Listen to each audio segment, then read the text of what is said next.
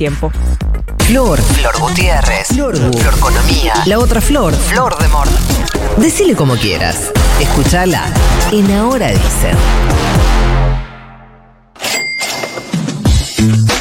Disculpame, Flor, este paréntesis, pero no puedo más con las imágenes de la televisión que están mostrando a una mujer con trabajo de parto en la Avenida General Paz y se la llevan y el título es Nacer en la Avenida General Paz. Está como re intenso. Espectacular. La van a llevar en helicóptero. Flor, querida, Sí. ¿a dónde nos vas a llevar tú?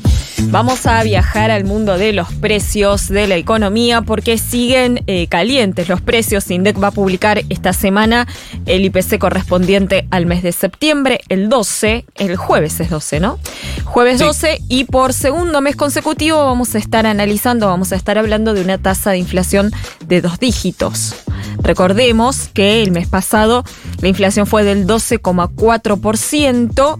Se había sentido claramente de lleno el impacto de la devaluación y eso ya te estaba marcando, te estaba dejando un piso alto para septiembre y así lo están eh, reflejando los números que ya conocemos, como por ejemplo la mm, inflación de la ciudad de Buenos Aires, que salió la semana pasada y que marcó una tasa de inflación del 12% mensual.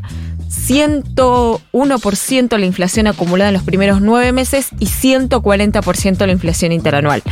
Esos son los datos de la ciudad de Buenos Aires, que siempre se anticipan un poco a lo que sucede después a nivel nacional. No me acuerdo, y avísame si te destrozo, pero no me acuerdo eh, la inflación anterior de la ciudad de Buenos Aires para saber si es un poco más arriba o un poco más abajo. Había estado más o menos en línea con lo que había sucedido a nivel nacional. Sí, no, lo- lo que arriba o abajo digo de sí misma, perdón. Lo que pasa con la, Ah, no, no, eh, había estado un poquito más arriba.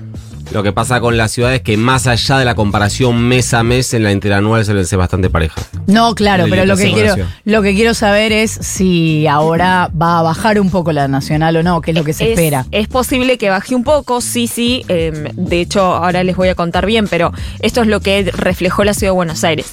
Después las consultoras privadas estiman una inflación un poquito más un puntito más baja, no mucho, no es mucha la diferencia, pero por ejemplo, Orlando Ferreres, que es una de, las consultoras que publican la inflación mensual, marca un 10,8%, 10,7% y EcoGo un 11%. Eh, ahora les voy a contar porque todas eh, de cualquier manera lo que verifican es que en la última semana del mes de septiembre se moderó un poco la suba de precios, lo cual deja como cierto alivio para el mes de octubre. Una proyección hacia octubre. Lo que pasa es que Claro. en octubre también tuviste una corrida del dólar que se te fue a la... Ya. Totalmente, Ajá. Nico. Es- A la cancha. eso eso Ah. iba a decir. eh, porque eh, no, me gusta porque eh, yo pienso algo, pero eh, Nico eh, piensa más o menos similar, digamos. Bien. Eh, yo bien. me- si fuera vos me preocuparía, pero para vos está bien eso. No, está bien porque yo iba a decir exactamente lo mismo. Ese número, que, si- que esa suba que se moderó en la última semana del Ya mes de viejo. Y la verdad es que traía cierto alivio para octubre, que es un poco el reflejo de lo que marcaban todas las consultoras, pero después en octubre empezaste a tener nuevamente una fuerte corrida en los diferentes tipos de cambio y eso ya siempre que subieron los dólares paralelos, ya sea el blue, los financieros, se reflejó una, Ujú. una suba en los precios. Es algo como casi lineal.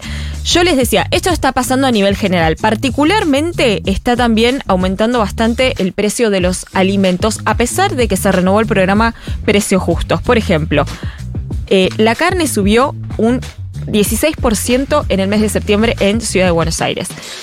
El relevamiento que yo tengo del Instituto de Promoción de Carne Vacuna, que es un relevamiento muy completo de la carne porque tiene en cuenta más de 80 carnicerías que releva de manera presencial y más de 40 supermercados, marca una suba del 20%. Y lo llamativo, y que acá me parece interesante poder plantearlo, es que uno es el precio de eh, Hacienda o del mercado mayorista de la carne, como siempre decimos, eh, medio en broma, el precio del gordo, que la verdad no está subiendo tanto, pero sí está subiendo un montón el mostrador. Entonces acá la pregunta es, ¿qué es lo que pasa?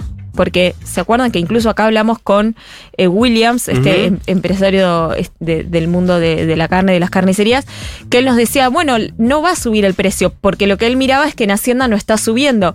Bueno, efectivamente sube igualmente el mostrador. Acá los que piensan mal, los mal pensados, dicen que esto tiene que ver con el, eh, entre muchas comillas, famoso plan platita o la devolución del IVA.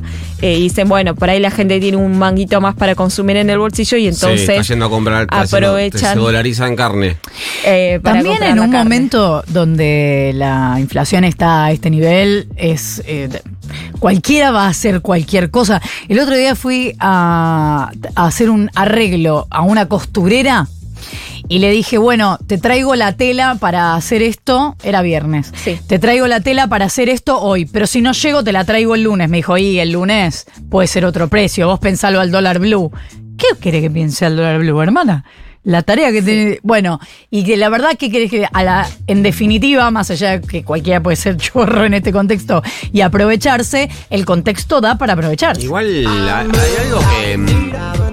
To- Todos pensamos en Blue. Por eso digo, el contexto da Y el único, el ¿no? único ancla que tenemos para evaluar incluso nuestro propio trabajo es ese. ¿Qué vas a hacer? Es ¿Agarrar el, el- precio de qué? Si Porque no- cuando el blue está arriba, esto ya nos pasó en otra época que el dólar no estaba por encima, no, no, no subía por encima de la inflación o no era mucho más poderoso que Sí. el peso. Cuando es más poderoso que el peso, aunque no suba por encima de la inflación, y bueno, querés ahorrar en dólares si podés.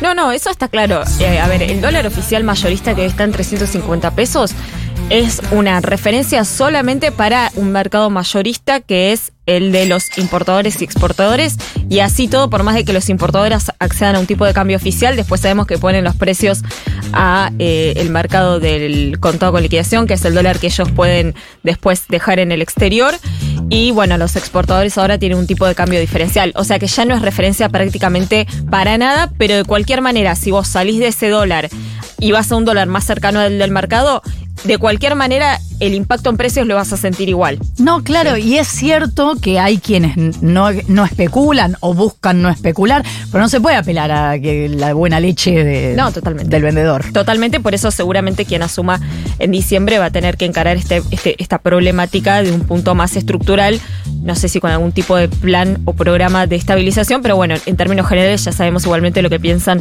los distintos candidatos. Por último, uno de los rubros que más va a aumentar seguramente y que más aumentó en, en Que fue bastante fuerte, 15%, prendas de vestir y calzado. No sé si les pasó a ustedes, pero empezó la temporada de verano y me pasó este fin de semana de que quise ir a, a ver algunas sandalitas y algunas cositas para comprarme y, ¿Y la qué te verdad es que no, está imposible. No, sandalitas se compran Imposible. en, Y aparte, sandalias, porque, invierno. ¿qué tipo que sos, que sos Jesús? Bueno, no, unas sandalias. ¿Pero qué ¿Por qué yo. no puedo usar sandalias a la piba si no es No, Jesús? porque me parece que no, no- no va, no sé. Bueno, Bueno, para finalizar, eh, esto está ¿por qué sandalias que sos Jesús? Le mandó el chabón. Sandalias, no sé quién usa, quién usa tiritas. sandalias. Sandalitas. Bueno, ¿A cuánto? ¿A ¿quién cuánto estaban las sandalitas? 50 lucas. ¡Eh! ¡Hijo de puta! Es una cosa que no tiene ni tela, boludo. Dale. Por eso. Yo Bueno, ahora te busco en Mercado Libre. unas. Dale. Por último, todo esto está impactando en el consumo porque las ventas minoristas de las pymes volvieron a caer por noveno mes consecutivo. Es un montón, esto lo informa la Cámara Argentina de la Mediana Empresa. Lo que marca es que en el mes de septiembre las ventas cayeron un 5% en términos interanuales. Si tomamos el acumulado de los nueve meses del año, la baja fue del 2,6%. Y es llamativo porque los rubros que más cayeron en términos de lo que la gente va a consumir eh, son el rubro de alimentos y bebidas, lo cual a mí me llamó mucho la atención, porque uno dice, bueno, si tiene un mango, lo último que ajusta es este sector. O sea, imagínense cómo están los demás. Y eh, farmacia, que también tuvo una baja muy fuerte en términos interanuales del 12,3%. Y lo de También alimentos no puede ser que la gente compra más en mercados eh, que no están declarados. No, quizás más, no sé si Came, es, es un punto importante el que tocaste. Came releva a los comercios y a las pymes, quizás no supermercados, y lo Ah. que sí está sucediendo es que aumentó un poco más en supermercados. Estoy diciendo ahora este análisis, no estoy completamente seguro que no releve Porque supermercados, pero estoy casi seguro que no. Por los descuentos y por las promociones, pero el minorista la está pasando bastante mal. Hay que ver si repunta ahora con la devolución del IVA. Este es un poco entonces el panorama de lo que está sucediendo con los precios. Septiembre, como les decía, esta semana vamos a conocer el número final. Seguramente va a ser de dos dígitos. En octubre, la verdad, un gran signo de preguntas porque con las corriditas que estuvimos teniendo estos días con los dólares financieros, no sabemos bien qué puede llegar a suceder. Y te lo contó Flor Gutiérrez.